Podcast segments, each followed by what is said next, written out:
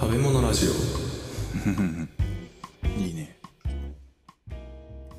カチャ料理武藤武藤拓郎と。武藤太郎です。普通に間違えたわ。もう始まってたの？いや試しだと思ったけどまあいいかなと思って。ああなるほどうね、ん。えーっと今回も日本料理。そうですね。うん。はい。まあねしばらく続きますけど。はい。そうだそうだ。うん。タクは旅行で関西地方に行ったことはありますよね。関西地方。うん、あるね。近畿関西地方、うん。どの辺が好き？どの辺が好き、うん。近畿関西か。あーどこだろねあの修学旅行この辺りだと定番は京都大阪。ううん。あと奈良。あーまあユニバーサル・スタジオしか行ってない そこか。文化財系は行かないんだ。えーっとね行ってないね。え東大寺の大仏とか？は両親と行った。ああそこか。あの修学旅行になったら必ずまた来ると思うからって言われたけど、一度も行かんかったね。あそうなんだ。ないね。俺びっくりしたことに中学高校ともに全く同じコース行ったよ。なんてすごいね。もう奇跡でさうん。京都大阪奈良広島だったのかな？うん。で原爆平和記念公園行ってさ。うんで高校は、えっと8クラスのうち2クラスずつで4コースあったの。ああそうなんだ。で好きなコースをみんな選ぶとクラスごとに。うんしたらさくじ引き弱くてねうちの代表が。気がついたらあの京都大阪奈良広島コースになってしまって これ3年前行ったわこれ。すごいね。もう俺の俺の時はあの小学校がディズニーランド、まあ、東京もなんか観光で自由に回ってみたいな感じで。うんでまあ中学はね沖縄じゃん、付属は。いや。あれ？僕の時代は京都大阪奈良 広島ですよ。あれ？島区ってあのなんだっけ？姫百合の塔の勉強して姫百合の記念館行くっていうのはなんか定番のような話を聞いたけど。いやいやいやいや。あなたが卒業する12年前の私は行ってません。あ行ってないんだ、はいへえもう基本中の木木ですよ。基本の木行きました。あそうなんだ、はい。でしっかりあのお寺とかね、うん。そういうの調べて、うん。しおりを作って、うん。で僕らの時代は完全手書きのわらばんしですから、あはい、あれでちゃんと版ごとに冊子作っていきましたよ。ーあそうなんだ、うん。びっくりするぐらい調べましたかあそう。らは全然そういう文化財みたいなの行ってないんだよね。い そうもうあれなんですよ。中3の時に調べまくっていったおかげでですね、うん。高校3年生じゃないよね。高校の時で2年の終わりくらいに行ったのかな。だから3年経ってないんでほ手ぶらで行ってんのに観光ガイドできるってい やね多分手ぶらで行って3年前に行ったからって話せる人って少ないと思うよ。でしこたま班メンバー全員で調べたのよあそうなんだ。もう奈良のこう歴史とかさ京都のお寺とか。あーあ中学校の卒業旅行で行って、うんうん高校で行ったってこと？ないやそ小学校中学校？えっとね中学高校、あ中学高校か、小学校の時は東京近郊に行ってるんで、うんうん鎌倉やっぱね鎌倉行ってさ 鶴岡八幡宮行ってさ 鎌倉幕府とはみたいな話を聞いてね。あーそうか。俺高校がねないからそういう卒業旅行みたいな概念あがーそっかそっか。高専ってね。卒業ってただただただ卒業するだけ。ああなるほどね。で授与式なのよ、学位の。うん。ああそっかそっか。5年生だから。そうですね。うん。でまあなんでこんな話をしてるかというとですね、うん。あの今回のテーマになっている舞台ですね。前回は大京料理の話をしたので、うん。平安京ですよ。お平安京。平安時代ですか？どこですか？え平安京ってどこだ？え？え？何を言っちゃってるんですか？え京都じゃないでしょ？京都だよ。あ京都のね。京都。あ。今の京都の駅前のから北に向かってドーンと広がってる。あ奈良の方は何だったんだっけ？それ平城京ね。あ平城京だ。そうなんですよ。なんであの奈良時代以前って基本的に京都は何もなくてうん。メインが奈良地方なんですよ。メインは奈良地方。奈良盆地。ほで、えーそこからちょっとなんていうのかな利休って言ってちょっと離れた別荘地みたいので難波大阪のねうああとかが出てきたりとか、えー大津峡って言って遷都するんですよ。銭湯都がお引っ越しするの。首都が移動するのね。ああそういうことね、うん。だから藤原京も、えー奈良県内にあるんだけど大津京あたりになってくるともうこの滋賀県ですよね、うん。なのでちょっと頭の中から京都じゃなくてっていう 京都のつもりで地理関係聞いてるとん？なんか話合わねえなあそうか東大寺ならねみたいな。ああ、そういうことか。そうなんですよ。へえでそこになぜ、えー町ができてその近辺をうろちょろと都が移動していたのかっていうのもなんとなくぼんやり見えてきたんで、うん。はい、その辺も含めて今回の話になるかなと思ってあえてえー冒頭はこれでいこうかなと。大丈夫かな？俺すごい曖昧な記憶しかないけど。まあもしあれだったらね Google マップを開いていただいてあの立体地形出せるじゃないですか、ああ出せるね。航空写真じゃなくて、うんうん。あれ見ながらだとああなるほどそこに山があってそこに川があってみたいな。ああそれいい使い方かも。で僕は好きでねそれであの楽しんでますよいつも。じゃあちょっと俺 VR 持ってくるもんね。あのその中で説明してもらって立体感出すために。酔いそう。あの台本見えないからねあそうねそうそして俺どこ向いて話してんだってなっちゃうからそんなことでえ今回のえテーマになってる場所ですね。場所ね。えーあまり場所の話しないですけど、えー舞台になってるのが今の奈良県の中の話だと思って聞いてくださいと。はい。じゃあ本編いきますか。はい。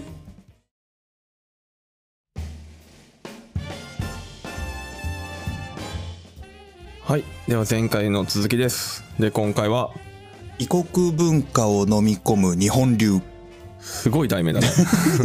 ほら前回の大凶がさうん。う基本的に唐の影響をもろ受けてたじゃない。ーんそうだね。要はもうみんな中国人になりましたみたいなぐらいの勢いで変わってったわけですよね。うん。なんだけど結果その国風文化が出てきた時に気がついたらやっぱ日本風になったよねって。っていうのはねこれ何もないところから日本流になるわけがなくてもともと日本らしいベースがあったから外国文化と融合して混ざった文化ができるわけですよね。でその元が何だろうっていうのを今回話を探ってみようかなと思ってます。元？元。元ね？そう。でねこれね文献があんまないのよ。当たり前だけど。文献があった試しの方が少ない気がする。過去。まあ飛鳥時代の終わり頃からぼちぼち書物が出てくる。木簡とかで記録が出てきたりとかね、うん。そんな感じなのでそれより前に遡ったとすると日本国内では、えー文章での残ってるものないですよね。う、もう考古学の世界になってくるんで、うんあと参考にできるのは海外から見た日本、うんうん。ね、外国人が日本を見たらこのように見えましたよっていうので古代といえば有名なのが一個ありますね。うん。うん。卑弥呼が出てくるやつや。大和大国？いやそれ邪馬台国だけど。あ邪馬台国か。あの卑弥呼のことが書かれてる本が中国にありますやんね義士和神あ正解出た。義士和人伝、はい、正確には義士和人伝という名前の書物は存在しないですけどね。あーそれもどっかで聞いたぞ。はい。三国志という本があるんですよ、うん。そういうまあそれも通称だけどね、えー何冊かの記録をまとめた三国志っていう書物があります。あの三国志演技はまた別ね。あーそうなんだ。あのドラマとか映画とか漫画になってるのは三国志演技の方ね。演技っていう本があるってこと？そう三国志演技っていう本があるんですあそうなんだ。まあ言ってみれば小説ですわあれは。ああで三国志っていうのは記録集。記録集、うん。その義という国に学者さんがいて、うん。で方々をこう見て歩いて記録したもの。うーん。でその中に、えー和人の国について書かれた部分があるのでそれを通称義士和人伝とあー。呼んどるだけですんで。そういうことなんだ。はい、でその辺までたどり着いていろいろと調べてみました。はい。えぐかったななんか中国史絡んでくると急になんかエグさ増してる気がするけど。でもあれだったよ。あのもちろん日本語訳されてるものを基本的に読んでるし、うん。書き下し文だけど。だし内容自体は日本の内容なんで、うん。うんそんなに悩まなくてもいいかなって感じでしたね。ああそうなんだ。はい。じゃあまずですね日本の食といえばこれを外すわけにはいかないのがやっぱり米なんですよね。米？米。うん。うん、で、えー米文化圏と麦文化圏というのが、まあ、世界を大きく分けると大体2つに分けられるのかな。2つか。うん、まあ正確に言うとねあの南米北米を含めたじゃがいも文化圏っていうのがあるんですけどトウモロコシ文化圏とかねうん。あるんですけどまあ当時の世界観でいくとざっくりと米文化圏麦文化圏みたいな分け方ですね。で日本の食文化でもう欠かせないのは米ですよね。ももうなんだろうねこの異常なまでに強い執着を持ってる。執着？これはね執着だよ。恐ろしいぐらいに米に執着してるなっていう感じがするんですよ。ああそうなの？でちょっとね同じ米文化圏の中でも日本特殊なんですね。特殊？うん、基本的にまあ米文化圏っていうのと麦文化圏っていうのが世界にはありますと。うん。ざっくり分けてね。はで、えー温暖湿潤気候。まあ東南アジア中心にしたちょっとジメッとした地域に米文化圏。いうん。で、えーもう少し涼しくて乾燥してる地域に麦文化圏、うんうんまあ当然なんですけどこれは植物のせあの生育環境。うん。そのまんまですよね。はい。はい、でそ麦っていうのはもうメソポタミアを中心にこう広がっていく感じね。ヨーロッパとか、えーっとユーラシア大陸でも北の方かな、うんに行く感じです。でえーっとね米と麦には必ずセットでついてくる食べ物があるんですよ。米と麦にセット？そう。それぞれにね。それぞれに？チームなチームになってるんです。へえうんだから麦だったらさ牛とか羊とかああいう牧畜になるうん獣ですね。であの牛や羊なんかはさ、えーっと麦の葉っぱ食べれるのね。麦の葉っぱを食べられる。そう。っていうかね穀類の葉っぱってうん。触ったら指切るような葉っぱしてるじゃない。あああったねその話も。ね、うん。ああんなガラス繊維のものを普通の動物食えないわけですよ。うんうん栄養素も少ないし、うん。それを胃袋いっぱいある系のやつは食べて発酵させて栄養に変えるっていう妙な能力持ってるんですよ。ああお米シリーズ出てきたわ。あ出てきました。うん覚えてるね。さすがだね。ちょうど台本アップしてたね。そっかそっか。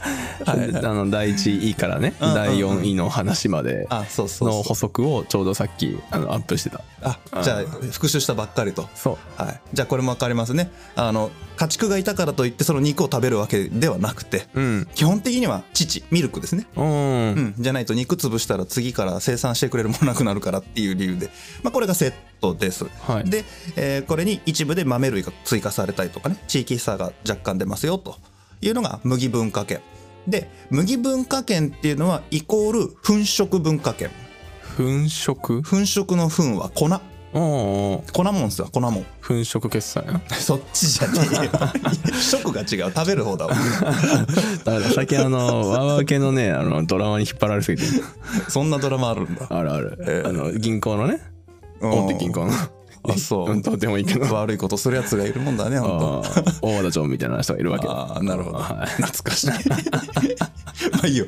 えっと粉食の文化圏なのね、はい。なんでかっていうとあの周りのもみ殻取るとねうん。取れないんですよ。麦のもみ殻っていうかふすまとかね。おーあの周りの硬いというか茶色いやつ。茶色いやつ、うん。あれ取ろうとするとっていうかそそもそももみ殻を取ろうとすると、うん。結構中のおなんだろう白い部分と密着してるんで、うん。砕けちゃうのね。砕けちゃう？砕けやすい。おー。べったりまあだからシールがもう剥がれないぐらい密着してるやつあるじゃん。うん。それ強引に取ろうとすると中のもんも一緒に破壊されるみたいな、あー お米は叩けばねそう。落ちるけど麦無理なんだね。そう。そこの違いがあるんですよ。で今タクが言った通りお米はポロッと取れてくれるんで流食文化。粒ですねあー粒のままね、はい、粒のまま食べられるんで粒食の文化になってまあ流食って呼びますけど。う。んで、えー小麦は砕けちゃうんでじゃあ砕いて食おうぜってことで粉食文化。あー確かに砕けた米炊くほどまずいもんないからね。そうそうそう。だけど逆にあの麦文化圏みんなパンとか麺とかに練り物に変わるじゃないですか、そうね。じゃないと中途半端に砕けた麦を炊くことになる、そういうことになります、うんはそういうね。いはいなんで当然石臼とかねああいうう粉を引くような器具っていうのはメソポタミア文明から発祥してくると。おメソポタミア。そうですね。うん。はい。まあ、そんな感じの大雑把な流れがあります。じゃあ今言ってなかった米文化圏の仲間の食べ物、仲間、うん。一つはね魚類。ん？魚類？へ魚え。これは最初は淡水魚中心ですね。うん。淡水魚なんだ、うんだってほら、まあ、陸島もありますけど基本的に稲作って水田になるじゃないですか。うん、うんうん。小川が必ずありますよね。で田んぼの中にも魚泳いでますよね。小魚が。うんこれを漁獲して食べるっていうのがそもそもなんですよ。あそういうことか、はい。であとはねルーツとして僕よく分かんなかったですけど豚と鳥がセット豚と鳥はい。は中国の南部とか台湾とか東南アジア諸国ねベトナムとかタイとかラオスとかあの辺。はうん。豚よく食べるじゃないですか。あうん確かに。でタイ行った時なんかも鶏肉すごく豊富にあの食べられてましたよね。そうだね。もうセットなんですって。ああそうなんだ、うん。で当然現在の日本国内だと沖縄もよく豚食べますよね。ああ確かに、ん黒豚がなんかメインな気がするけど、あれはかなり古い時代からあるらしくてやっぱりセットなんですって。へえで鶏卵卵も。うんうん。っていう状態で一貫日本に入ってきます。あそうなんだ、はい。もうセットなんでどれか1個じゃないんだよ。米が入ってきた同時に全部セットで入ってくるのね、ああ一緒なんだね、はい、なんで弥生時代なんか普通に豚飼ってますから日本でも。はあ鳥も飼ってるんで、はい、だから食べてたんですよ。あ食べてたんだねところがなぜか日本では豚と鳥だけが消えていなくなる。ん？ピンポイントで？ピンポイントで。うん？どういうこと？でこれのきっかけになったのがやっぱりね肉食禁忌の概念。あーここで出てくるんだ。そうなんです。もともとねあのになんで肉食をやめるようになったのか。これあの前のシリーズでも何度か登場してますけども、うん。えー天武天皇、はい天ね武天皇ね有名な天皇ですね、うん675年に肉食禁止の御事のりっていうのを出すんですよ、あああったね、はい、でこれで肉食うなっていうのがあってこれ何回も何回も繰り返してだんだんとこう庶民の間まで浸透していって数百年かけて本当に肉食べなくなっちゃうっていう。うんうんうんまあ、ざっくりこんな流れだし教科書にもそのように書いてます。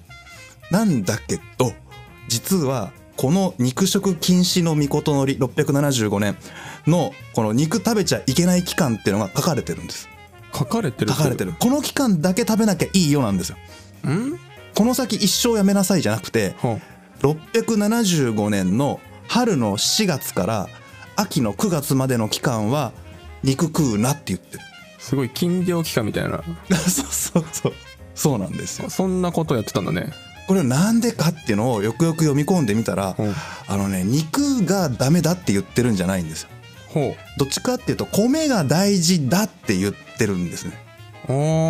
で米を大事にするあまりちょっと願掛けで肉やめとけやって言ってるね。ー何の願掛け意味わかんないでしょ？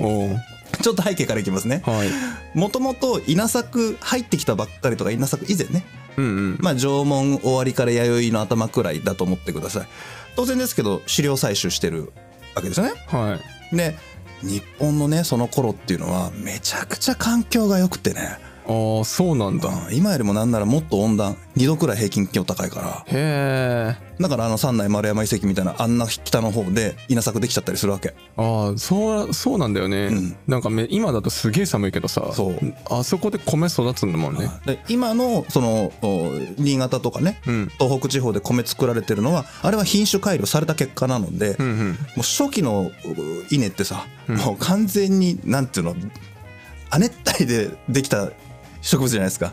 もうなんかベトナムの田舎みたいなイメージであそうそうそうそう。人と湿地みたいな、うん、なんであの北限超えちゃってるんですよね。ほうほうほう。現代の気候で見ると。うーん。けど当時はめちゃくちゃあったかかったんで向こうで、えー生活ができるしあの栽培もできるみたいなそういう環境なんですよ。ほうほで狩猟採集の時代っていうのはまあ半分、うん、なんだろうな栗の木を植えたりとかするんで完全なるうん野生生活をしてるわけではなくて。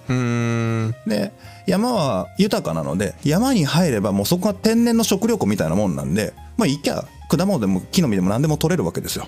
キノコでもいっぱい入ってるし。はだから別に生産活動なんてあんな面倒くせえことしねえよって。腹減ったよし山行ってくるぜああまあ今もあの赤道のああたりの国はみんなそうだよね。あそうなんですよ。あれねあの文明が発達してないから野蛮なんじゃなくてめちゃくちゃ環境が豊かだからあの農業みたいな面倒くさいことをやることをし必要としてないんですよ。うーん。いらないっていう。そうね。だってまあ潜れば取れるとかさ釣りと垂らしたら1時間以内に、いや夕食取れるんだったらやんないよね。もう冷蔵庫いらんもん。うん。目の前で泳いでんだからさ。そうなんだよね。そういう環境。はいはいはただこの環境ってあの常に安定してるかというとなかなか難しい、いあそうなの？うん、だって急に寒冷化しちゃったりとかさ今年急に暑いぜってなったりすることもあるわけじゃない。うん確かに。今でも本当年によって変わるじゃないですか。うん。そうするとね食料手に入らない時もあるわけですよ。うんだしまず山に入ること自体が危険伴うよね。うん確かにね。怪我したらだって治療する手段がまだないんだねああそうね。医療とかっていう概念の前の話だもんね。だいぶ前もう弥生以前とかの話なんで。あのお祈りだよね。もうお祈り。とかね。はい。寝かしといてもう神様に祈るぐらいしかない。っあていう感じの時代なのでそうだなえーっと正確な数値じゃないけど例えば子供が10人生まれて、うん。そのうち成人できるのは、まあ、1人か2人。あ少な。そんな感じ。え 10%? うん。10%から20%ぐらい。はあそんな時代なんだ。で成人したら、まあ、基本的には男性が山に行って獣を追ったりとかさキノコや何やら取りに行くじゃない。そううん。するとね怪我のリスクがありますよね。うん。うん。で成人もなくなるリスリスクを負ってるんで、まあ確かにね、はい。まあね、人口を常に維持することはできるんです、うん。そのぐらいの食料生産は山がしてくれるんで。けど増えない、増えないんだ、はい、増加はできないです。へえ。でそんな環境が日本の至る所にまあ国というか村というか集落っていうのがあってそのうちの一つが邪馬台国とかね、うん。まああんな感じになってるわけですよ。ああそうなんだ。でそんな環境のところに稲作が入ってきたんですね。ほで気温もまた変化してきて、えーそんなに山からも物がバカスカ取れない時代になってきてるんでこれがうってつけでさ、ううん。もう常に安定してるわけでしょ？ほしかも効率がいい。う効率がいいの？少ない面積で圧倒的に量が多く取れる。麦の何倍も取れるわけじゃない。ああそうだったね、だしもう栄養価がやたらと高い、ああ栄養価あそうね。その回もあったね、うん、米のお米の回の2話目か3話目ぐらいで喋ってると思うんですけどめちゃくちゃ栄養価高いんですね。ほうほうだからとりあえずですよ。とりあえずあれさえ食っとけばそれなりに成長できる、ああ麦とか全然なかったもんね、うん。まあ、麦も結構高いんですけど、まあ、日本では麦育たないんであんまり、ああそういうことか、うん、湿地帯が多い。特にえー西日本はねほうほうジメッとしてるんで難しい。ああれか。パンで食べると量食べるって感じなのか。ああそうそういうことですそういうことです。あの加工しちゃってるんで。うん。あの流食で食べる分にはねもうなんなら玄米そのものですから当時は。ん。当たり前だけど。確脱穀したら終わりなんで。めちゃくちゃ栄養価高いじゃないですか。うんそうだね。でもうそれで OK になるんで成人する比率が50%ぐらいまで引き上がるわけですよ。ああ一気に上がったね。でぐーっと上がってくんでもうみんな頑張れ頑張れってなって人口がどんどん増加していくと、うんうん。っていうのがやってくるのが大体古墳時代くらい古墳時代？弥生時代が終わって古墳時代くらい、うん。それこそ卑弥呼が出てくるくらいの時代かな。ほうほになってくるんでで卑弥呼が出てくるのは魏志倭人伝に書いてあるところだともうみんな米作ってね集団で共同作業してるんですよ協力者って。で外国に行くんです。うんうん。で交易してるんです。あもう交易してるのか。だって卑弥呼が魏の国に使い送ってんだから。ああそうね。確かに。で魏からも来てんだから。あの金印でしょ。そうであれねちゃんと人と物交換したり物と物の交換したりしてるんですね。ああ物もね。そう。で日本の優秀な技師みたいなのもやっぱいるんですね。石の加工がうまいやつとかん。貝殻の加工がうまくて武器にできるやつとかなんなら鉄の加工ができるやつとかがあの卑弥呼の配下にはいるんでその人たち数人を魏の国の皇帝に送ると。へえで代わり見返りに違うものを知識だったりとか物だったりとかえーやっぱり人だったりとかをもらってくるああそうなんだ、と、はい、そういうトレードみたいなことも書いてあるんですね。うんうんうんでそういう国と国のやり取りが始まると国力がものを言うわけじゃないですか。うんまあそうだね。ね、パワーのあるところが強くなってこう上下関係ヒエラルキー発生しちゃいますよね。はい。だから弱い方は国力ある程度上げとかないと虐げられるリスクを負います。うんうん。でこの時代の国力に直結してるのが人口。人口なんだ。人口イコール国力なんですよ。へえ。戦うだけじゃなくて生産力も全部人口比例なんで。ああまあ確かに、でそのどれだけたくさんの人口が同じ意思のもとに束ねられるかっていうのはもう力そのものじゃないですか。うんうんうん。でこれが古代帝国だともう中国が圧倒的に早かったんでめちゃくちゃ強かったって話で。ああそういうことね。で日本はまだちょっと出し遅れたけどやっぱりそれを見習ってねまとまろうとしていたところで。で、えー米がとても重要になってくる。はあそれでね米が重要なんだ。人数増やせるし。うんうん。で保存が効くから税金を取れる。蓄えができる。これをベースに貿易ができる。みたいなね。ああそういうロジックか、で特にね米の素晴らしかったのはね日本ってあの実は国土めちゃくちゃでかいんですよあそうなの？ヨーロッパのどの国よりもでかいぐらい面積あるんですよ。あーまあ確かにヨーロッパって意外と小さいよね。そうそうそう。恐ろしいくらい面積でかいんですけど、うん。あの7割以上が山なんです まあ山脈とかね、はい。川とかね。ありますからね。僕らの知ってる今の日本列島は、まあ、山も別にある程度開拓されてるし、うん。いいんですけどあのこの時代の温暖の時代ってねまず例えばね大阪湾がもうちょっと内陸まで入り込んでる感じかな。あーあそっか。まだ海面も高いのか。そう。まだ縄文海進が終わってないんで、うん。温暖期を出てないですから、うんうん。ちょっと海面が高いかな。はあ。でべちゃべちゃですよ。うんうんうん。であの山もさ木が元気なんで 確かに。温暖だと木元気になりますからうん。原生林がわーっと生えてるわけですよあっちこっちあーでもまあちょっとアマゾンを想像したらいいかなうんあーもうそんな感じ、うんだからあの盆地ぐらいしか人住まうとこないんですね。あーだから盆地ばっかりなんだ、うん。都。でなおかつあの灌漑工事治水工事してない時代じゃない？うんうんじゃあ水田どこに作んのって言ったらこう山と山の合間からこう川が谷間から出てきますよね、うん。出てきてすぐのところしか作れない。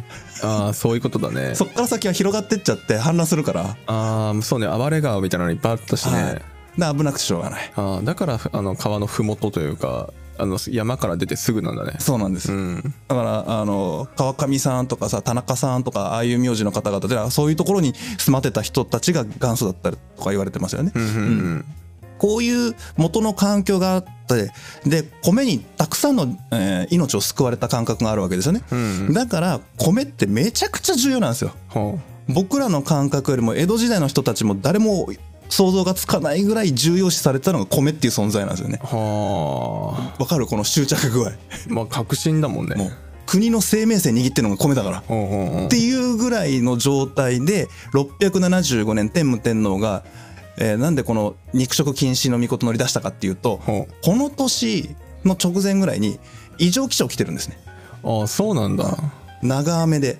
へえもうやばいことになっててでもう雨止んでほしいわけ。ほんほん。で、えー天武天皇がもうあちこちの神社とかお寺とか官僚に指示バーッと飛ばして「ん。よしお前らは祈祷しろ。神社は全部祈祷じゃ!」とかね。まあ雨乞いじゃないんだ。逆なんだ。そう。もう沈めた沈めたまえみたいなことやるわけ、でお寺はお寺でもう大祈祷。もうもう大般若度胸みたいなことやるわけ。あのお坊さんちゃんめっちゃ集まってね。そうそうそうそう。ぐるぐるぐるやったりね。もうあんなのいっぱいやって、うん。でその時にほら願掛けするじゃ願掛けするね。んね今でもあるでしょ、うん。あの勢いでお肉食わないから。あ 俺たち国民肉控えるから神様ちょっと言うこと聞いてよ頼むよっつって。あもう肉がそこの扱いなの？そんな感じ。はあまあ贅沢品とは違うんでしょだって。あでもねじ贅沢品の面もあったとは思うよ。それとも山の幸なのかな、うーん。ヒットみたいな。そう。あのかなり重要な食べ物として使われていて、うん。で古代えっ、とね奈良時代より前の時代までなんかはうんと神仙神様への供物の中に、ん。えー鹿の肉とかキジの肉とか使われたりするのよ。あああったんだ、もともとあったんですよ。はいはいはい。神道自体は肉食禁止してないんでもともとはああこれが途中で汚れの概念がなんかいろんなこう解釈が拡大していって結果神様って肉ダメなんじゃねえのって話になっちゃうんだけど、うん。この時代まだそうなってないんで。ああそうなんだ、はその取っかかりがこの天武天皇だってだけこれをきっかけにして変な拡大解釈広がっていくみたいな感じ。ああそうなんだ、なんなら江戸時代あたりでも普通にいわゆる肉ですね、肉を神仙として出してますよ神様に。へえ今じゃちょっと考えられないね。でそれを捧げ物に出すんで、うん。あの水の神様暴れんといてくれるかなって。頼みますわって。でやったんだ。やってる感じ。はなんですよ。つまりこれだけむちゃくちゃお米に対する執着があるからそのカウンターとして肉やめとくかっていうのが出てくる。でこれで面白いなと思うのはこれ古代日本の特徴的な概念なんでしょうね。あの内と外という結界の意識みたいなのがあるんですよ。結界、はい。物理的に柵を張って内と外っていう部分もあるんですけど、うん。例えば今でも神社仏閣で観光に行くと,、うん、と廊下の奥まったところに竹を半分に割った青竹踏みみたいなのがポンと置いてある時ありますね。廊下？うんとかね。う。ん通路とかの隅っこの方に柵を張って立ち入り禁止という札を貼るのではなくってう。ん青竹踏みみたいな竹の半分に割ったやつをポンと一本置くと。でそのある意味疑似的な線じゃないですか。うん。これを結界としてこっから先は入んないでねっていうメッセージにするとかね。へその内側と外側っていう感覚を持っていてそこで結界を作るみたいなね。概念が結構古くからあるらしいんです、そうなんだ。うん、だからちなみにあの茶道なんかだとさ戦争をスッと抜いて前に置くじゃない、うんうん。あの礼法の時に。うんあそこで結界をピッと引くんですよ、へえじゃああの子供はバリアってやるのやるじゃん。うん、あそうそう。あれと一緒でしょ？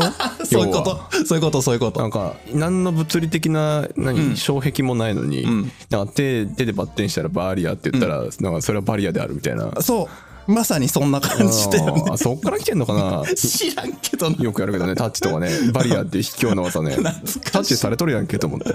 そうね。物理的には触れられてるのにバリアしてるから触れられてないってよくわからない。ね。よくわかんないことやってるでしょ。んけどあれは成立するじゃん子供って。うん。それっぽいことをやっぱね概念として持ってるのよ。はあそうなんだ。だからね食べちゃダメなやつは内側の要はね結界の内側にいるう動物の肉は食べないことにしたの内側にいる動物？そう、まあ、いわゆる身内扱いのやつね、身内扱い、これがその肉食禁止の御事のりに書いてあって、うん。牛馬猿犬鳥。おお桃太郎みたいな扱い 本当だね。本当だね。ちょっともう一歩踏み間違えたら桃太郎。だうんもう猿猿と犬と鳥出てきてますからね、うんうん。出てきてるね。まあ猿はね身内なんですよ。見た感じ。見た感じね。あー。なんか仲間っぽいじゃそうね昔からね。んね。で犬と鳥は飼ってんのようんうんうん。もう鶏っていう側だからあの壁の内側の庭にいるわけ。うん。犬も内側にいるじゃん。確かに。完璧身内でしょ。うん。可愛がってるし。そうだね。で牛と馬は乗り物だったりとかさうん。農耕の道具としてこう働いてくれたりするじゃない。そうだね。共同生活してる仲間なんですよ彼らも。まあ共存関係みたいなとこあるよね。そうで共存してる仲間はこれは仲間よね身内感覚。うんうん。でこれ仲間じゃないやつは OK なわけ。これが例えばイノシシとかさ、うん。えータヌキとかね。もうなんだろう野鳥とか鹿とか。それは OK ああそうなんだ。あ特にあの深センでよく使われたのは鹿ですからね。あ鹿ね。だからあの日本のお文字の中で鹿という字を書いて獅子って読むじゃないですか、うん。肉とも。うんうん。あのなんだろう獅子置きが良いっていう言葉聞いたことないですか？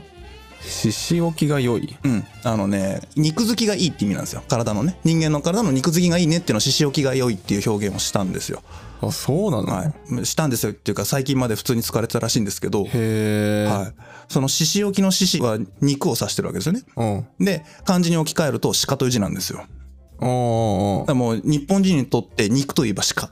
はあまあ筋肉質な人なのかな？がたいがいい人なのかな？そうなのか知らんけど。肉がいいみたいな？まああのね獅子という言葉イコール肉を表してる。うーん。で肉イコール鹿なのよ。ほう。わかる？真ん中に肉があって獅子という言葉とイコールだからどっちにも使われてるっていう感じね。うんうんうん。うん、だからね外の獣は食べてよしっていう。へえそうなんだ。ここから始まるんですね。ほう。でもう一つ大事な概念がこうちょっと次いきますね。うん神様と人間の関係ってさっきあの祈祷で触れましたよね。うんこれねえーっとどのくらいまでだろう平安時代くらいまでは徳地政治っていう政治体制なんですよ。徳地？はい。政治？徳を持って治める政治なの。へえ人徳がある徳だよね。うんうんうんあの宝徳者の遺徳宝徳の徳。徳がいいやつなそうそう。漢字でいくとそっちねう。そう。これはね、えーっと例えば疫病が入りましたとかね。うん。火山が噴火しちゃいました。地震が来ました。天変地異で、えー、と異常気象が来ましたとか飢饉が発生しましたっていうのはこれは天皇の徳が足りないから起こったことだっていう話なの。へえだから徳を積んで政治になることが自分が良い行いをしてね素晴らしい大きみになること自体が国の安定につながるっていう発想なんですよ。ああそうなんだ。うん、これ平安時代のちょっと名前しちゃったけど、えー、と反乱が起きた時なんかもね訴状って言ってもう訴える手紙を天皇に送るわけ、んうんうん。あの時にもう「お前の徳が足りないからこんなことなっとんのじゃ」っつって「だから天然と流行っとるんじゃ」って。ああまあね、まあ今もなんか事故ったりさすると行いが悪いからとかさ、あ日頃のあもうまさに。言うじゃんあれあれが元元がたどるとここなんです。そういうことだと思いますよ。あ。そういうことね、はい、でその徳を積む行為っていうのが、うん。イコール祈りだったりとかね人度胸ですよね。うん。あとは、えっと神社仏閣殿を造営したりとか、うん。仏像を作るとか、うんうんうん。ああいったこともあるし例えば疫病が発生したり飢饉が発生した時なんかはその地域の人たちに対して、えー減税なり免税するわけうーん。徳積んでるでしょ？で施しをして蔵を開けてね貯蔵米を配ったりとかするわけ。はいはい。そういう徳を積むことで神さんが見てるから、うん。したらこれ収まるよねっていうなんならあの軽微な罪で捕まってる牢獄に入ってる罪人も徳者恩赦で解放してあげるとか。そういう徳の積み方をしてるんですよ。おーあこの頃からもうそうなんだね。そうなんですそうなんです。で徳を積めば解放してくれますよね。で神様よろしくお願いしますって。はあ。日本らしいっちゃ日本らしいけどね。すごくその徳を積む積まないっていう話は。うんそうだね、ん。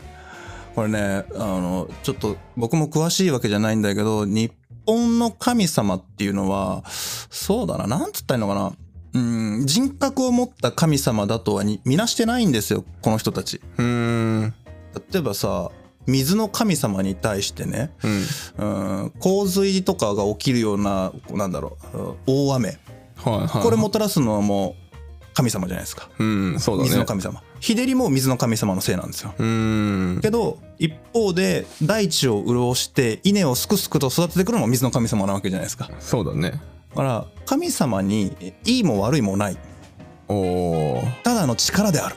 ふんふんふん。っていう解釈ああそうか。まあなんか陰陰と陽のバランスみたいな感覚なのかな。うーんとなんだろう。例えばビッグバンにいいとか悪いとかないじゃんとか。うーん雲にいい悪いないじゃん。太陽があることに別にいいも悪いもないじゃん。ただただそこに現純粋たるパワーが存在してるよね。うんうん。そんな感じ。ああもうでもそれがなんか人間の行いでいい悪いって何が基準なのか逆に分かんなくなっちゃうけどね。そう。人間にと人間が勝手にいいとか悪いとか解釈してるけどこれは人間の都合で解釈してるだけだっていうのがもう当時ある。あるんだ。ある。はだから恐れ立てまつるっていう言い方をするんだよね、あああ恐れね、うん。ただ崇めるんじゃなくて恐れ立てまつる、でお願いをする。うんうんもう自分の力で何とかするとか呪術でどうにかするんじゃなくてお願いをする。助けてこうしてほしいっていうんだねでそのこうしてほしいってお願いをしたら神様にあの来てもらわないと頼めないわけじゃない。だからよりしろみたいなのを作ってご神木みたいなのがあって結界を張って神様がこう宿れる場所を作ってうん。でそこに祈祷して来ていただくと。うん。で来てお願いをするんだけどお願いしてばっかりじゃ大変申し訳ないので、うん。あのおもてなしささやかですけどさせていただきますって言ってちょっとこの僕ら作ったお米とあのお酒とあるんで召し上がっていただけますか？って言ってこれが新鮮になるわけだよね。うんうんであ召し上がっていただきました。あじゃあちょっと失礼してあの残り物僕ら分け与えていただいていいですかね？って言ってその直来って言ってね、うんうんうん。そこに参列したみんなでこうちょっとずつ分け分けして食べるわけですよ。はいはいはそうすると神様が口つけたものを僕らもまた口つけるわけでしょ？いうんあのねパワーもらえると思ってんだよ。でね日本人はすごく口大事にするのね。口？うん。口から口へパワーも伝わるし疫病とかも口から口いいも悪いも全部口を介してつながると思ってるから、うん。だから同じ器を回すとか食べかけのものをもらうっていうのはパワーもらうことになる。はいはい悪い人が食べたもの悪魔が食べたものって、まあ、悪魔の概念ないんだけど仮に悪のものが口をつけたものを僕らが口をつけると汚れていく。だから肉と血が汚れになっていくわけ。死に口をつけることになるでしょ？いはいはい。口から死という汚れが入ってくるから死の汚れがだんだん拡大解釈で肉の汚れになっていくみたいな。ああそういうことね。で神様のだったら善が入ってくるって全部口を入り口にしてる。だから普段は同じ箸で使い回さない命名膳で食べる。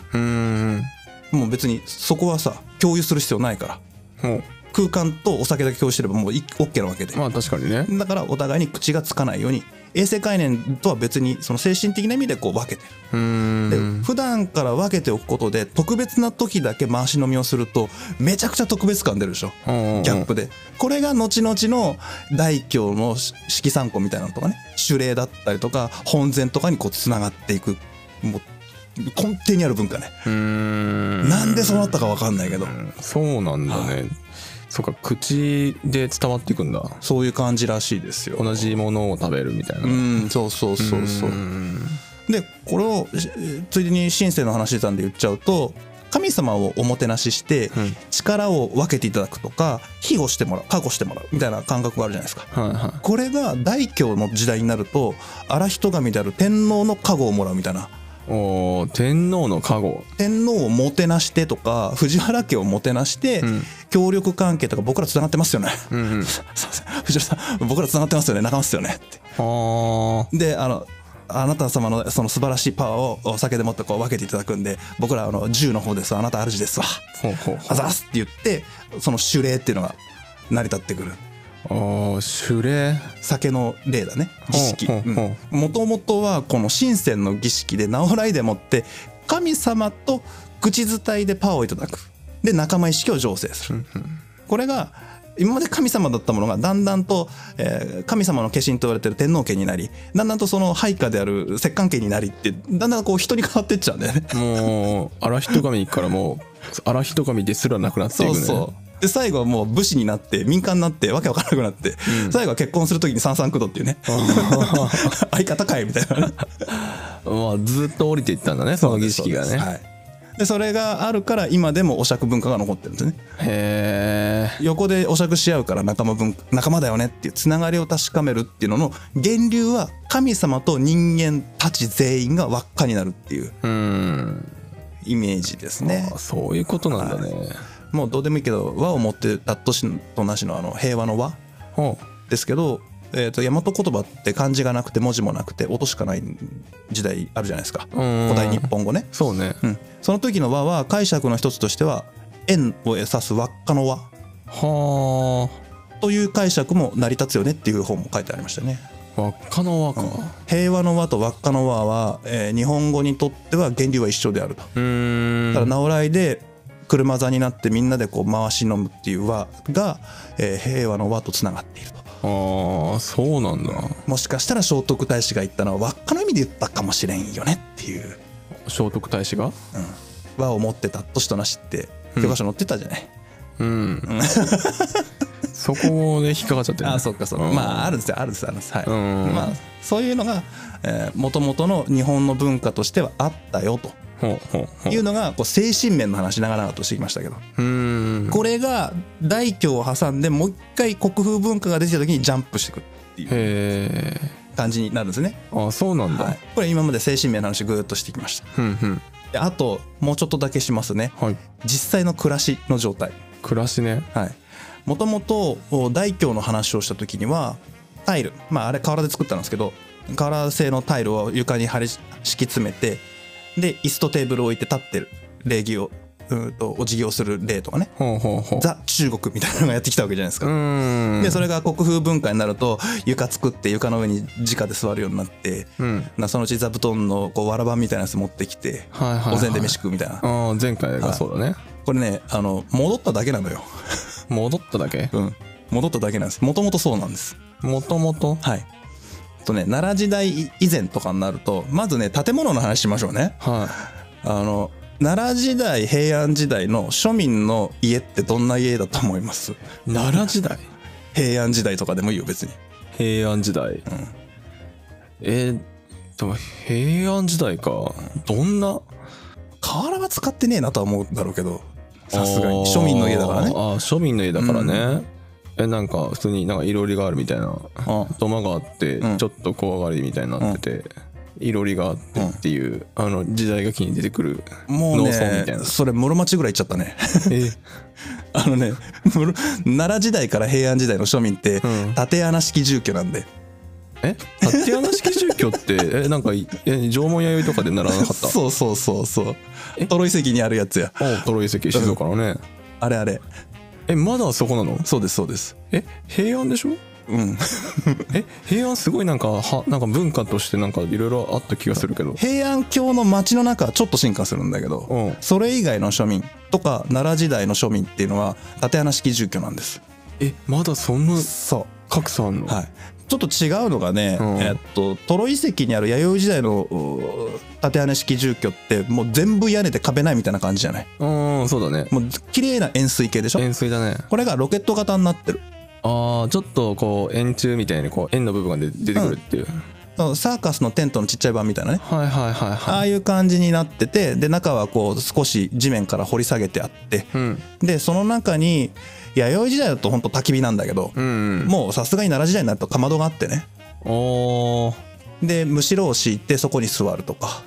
でまあもう当然初期の頃は板かなんかを敷いてその上にお椀を置いてたらしいんですけど、うん。途中からもうねそれこそね古墳時代魏志倭人伝くらいの時代になってくると紀元200年くらいかな？うんうん。なってくるともうね高槻を使い始めてる。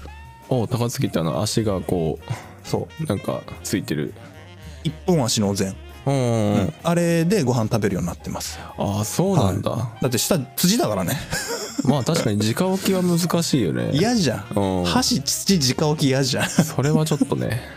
でそれちょっとずつ高くなっていく感じ、はあそうなんだ、はい、そういうのが庶民の暮らしなんです。はあはあはあ。でもともと貴族もそれっぽいところからスタートするんですよ。この古墳時代とか弥生時代とかだと。ん。なんだけどほら同じトロ遺跡とか三内丸山遺跡とか見るとさあの米を備蓄する倉庫で高床式倉庫って見たことない？ああはいはいすんげえ高いの。うん。あれの足短い版みたいなのがうん。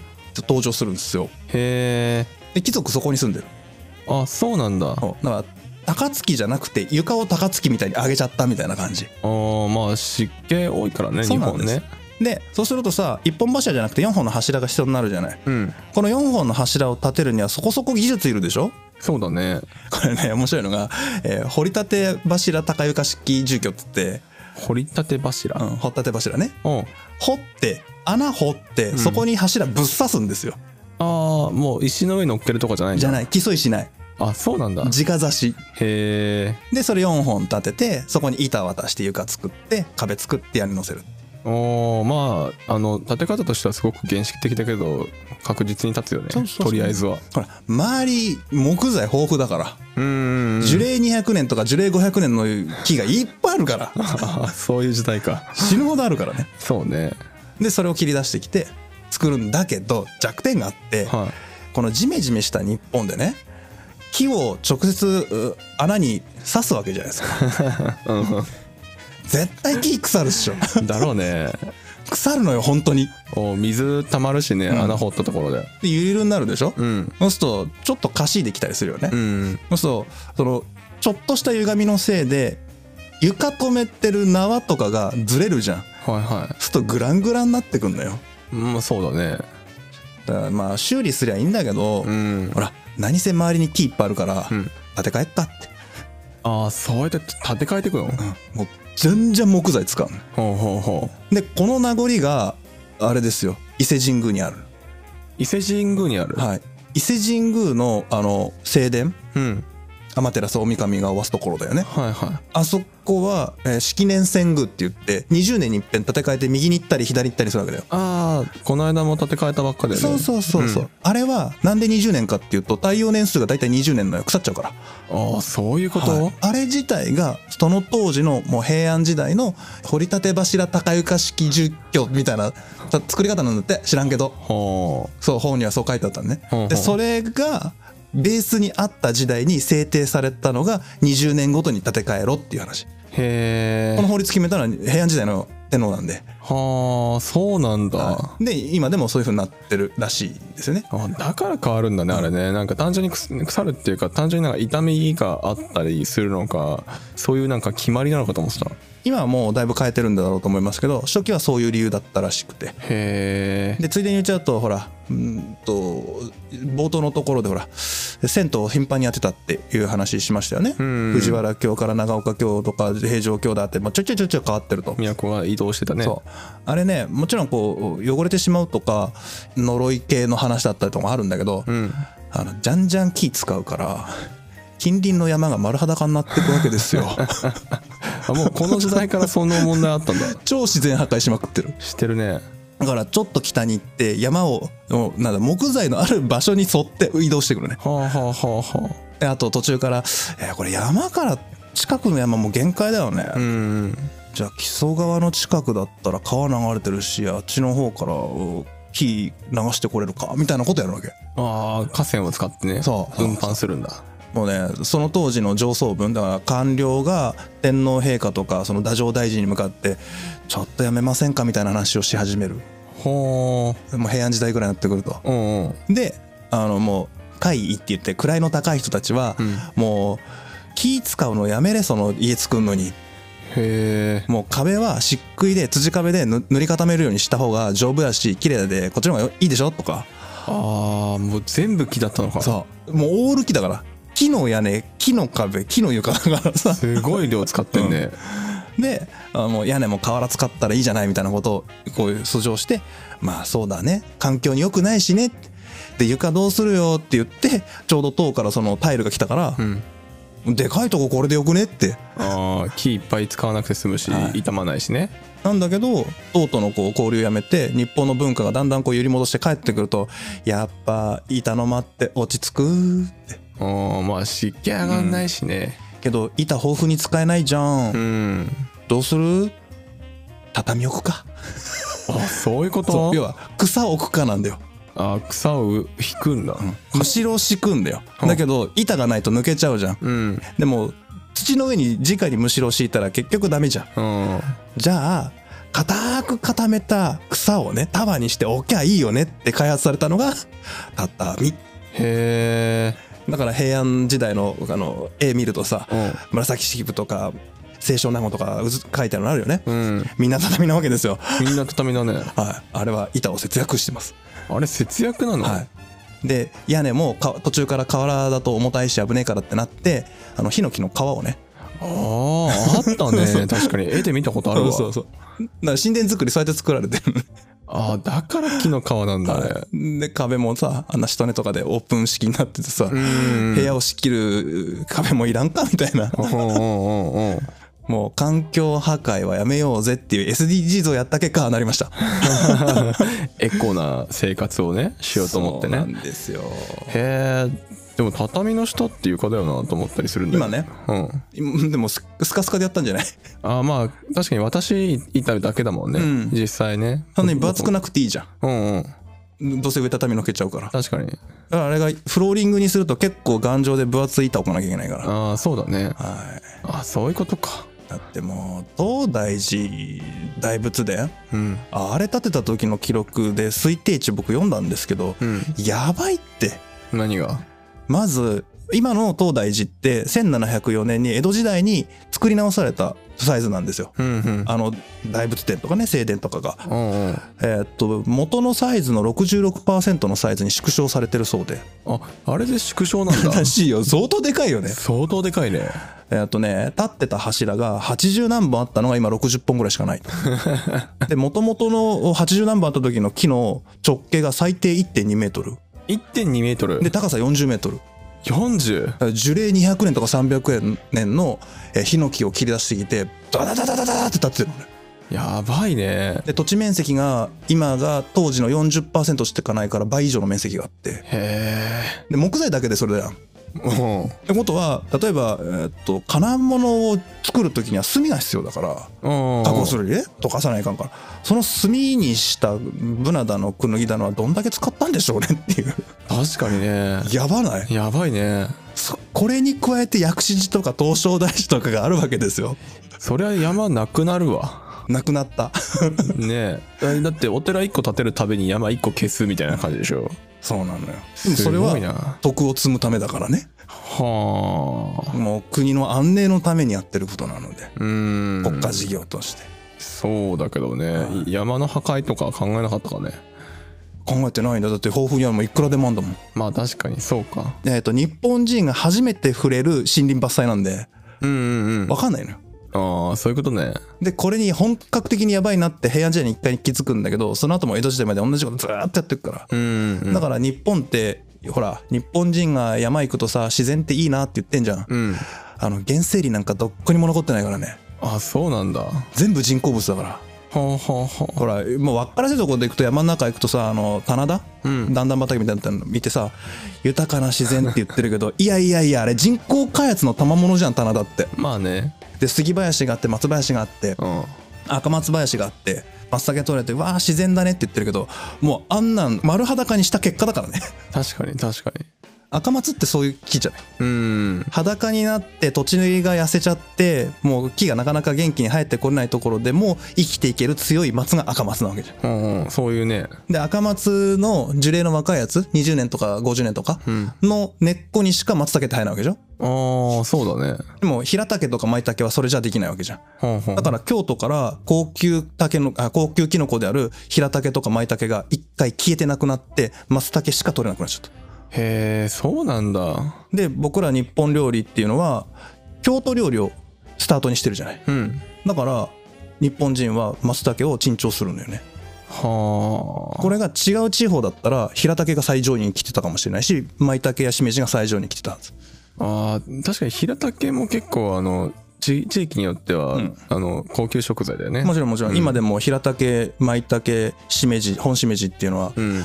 高級食材ですけど、うん。その中でもなぜか松茸が別格になってるのはあれは京都発祥ででなんで京都で松茸が別格になったかっていうと一回丸裸にして赤松の林ばっかりになっちゃったからなのね。ああそういうことなんだ。あれは環境破壊の産物です 全然自然関係ねえんだな。そうなんですよ。はあそういうとこもつながるんだね。そういう時代背景があります。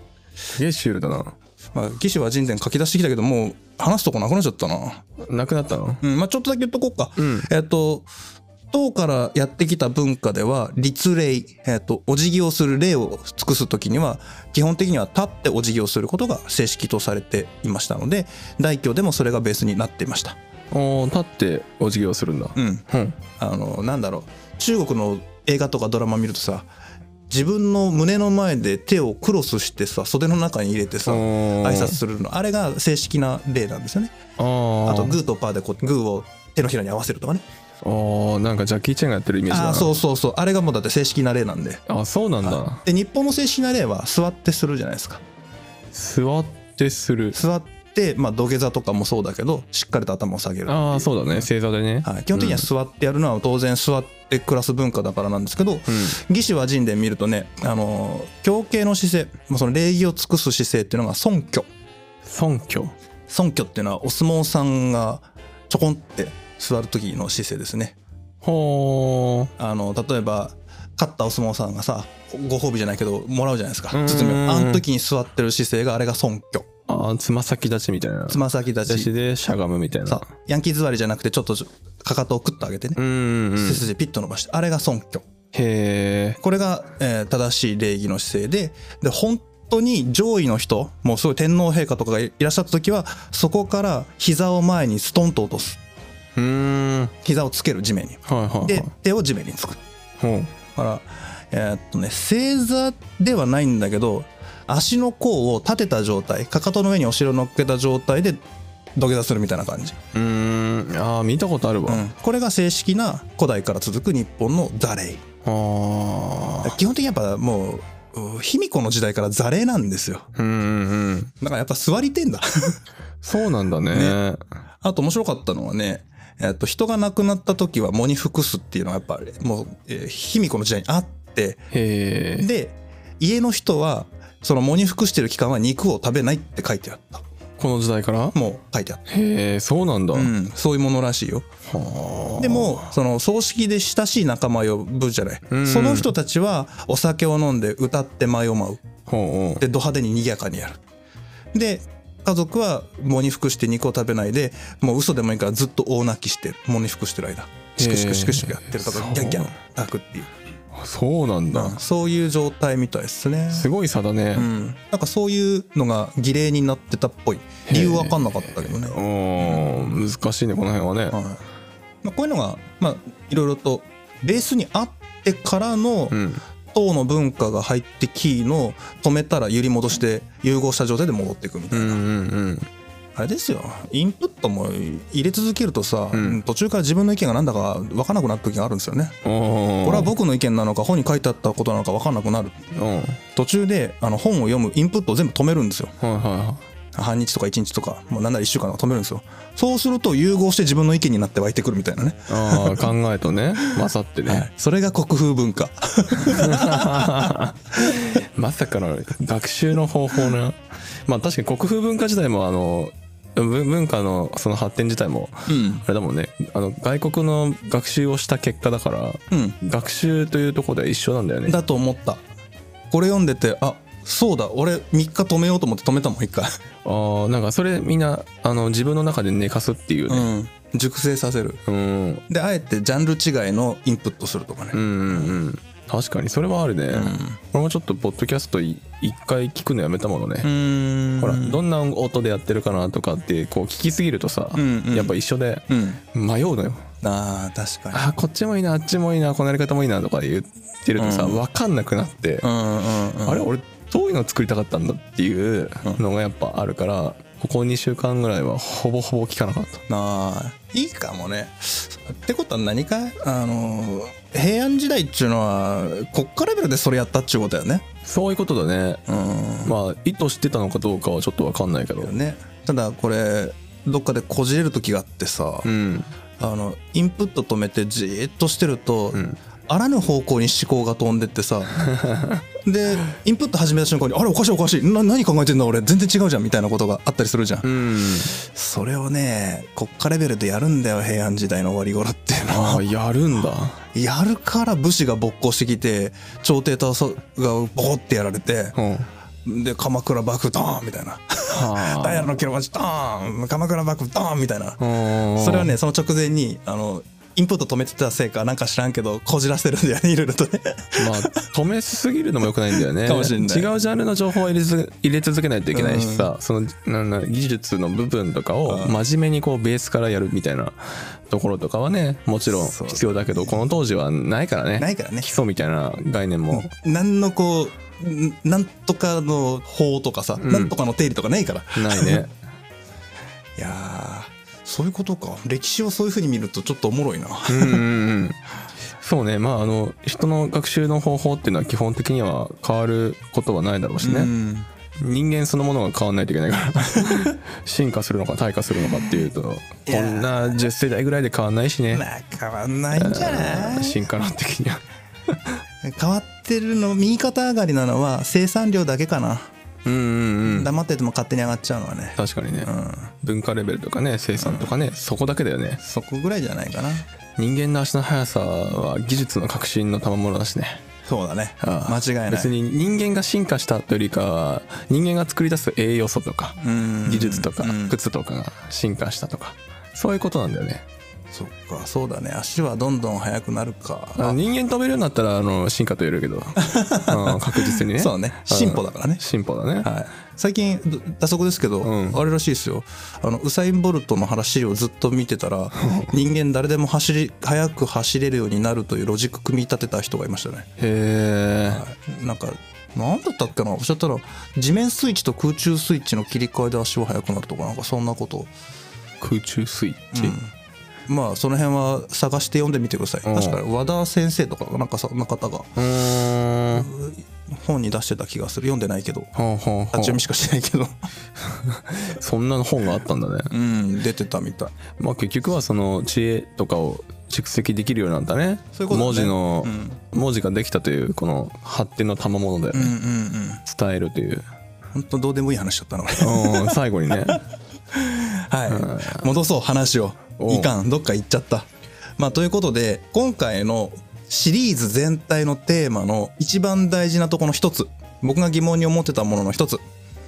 何でも日本流にしてしまうという概念のまあ一個はねここかなっていうのはを思って今日はそれを話しました。あ。はあそういうことね、はい今日だって食の話お米あったりと新鮮ぐらいしかあと肉の話だもんね。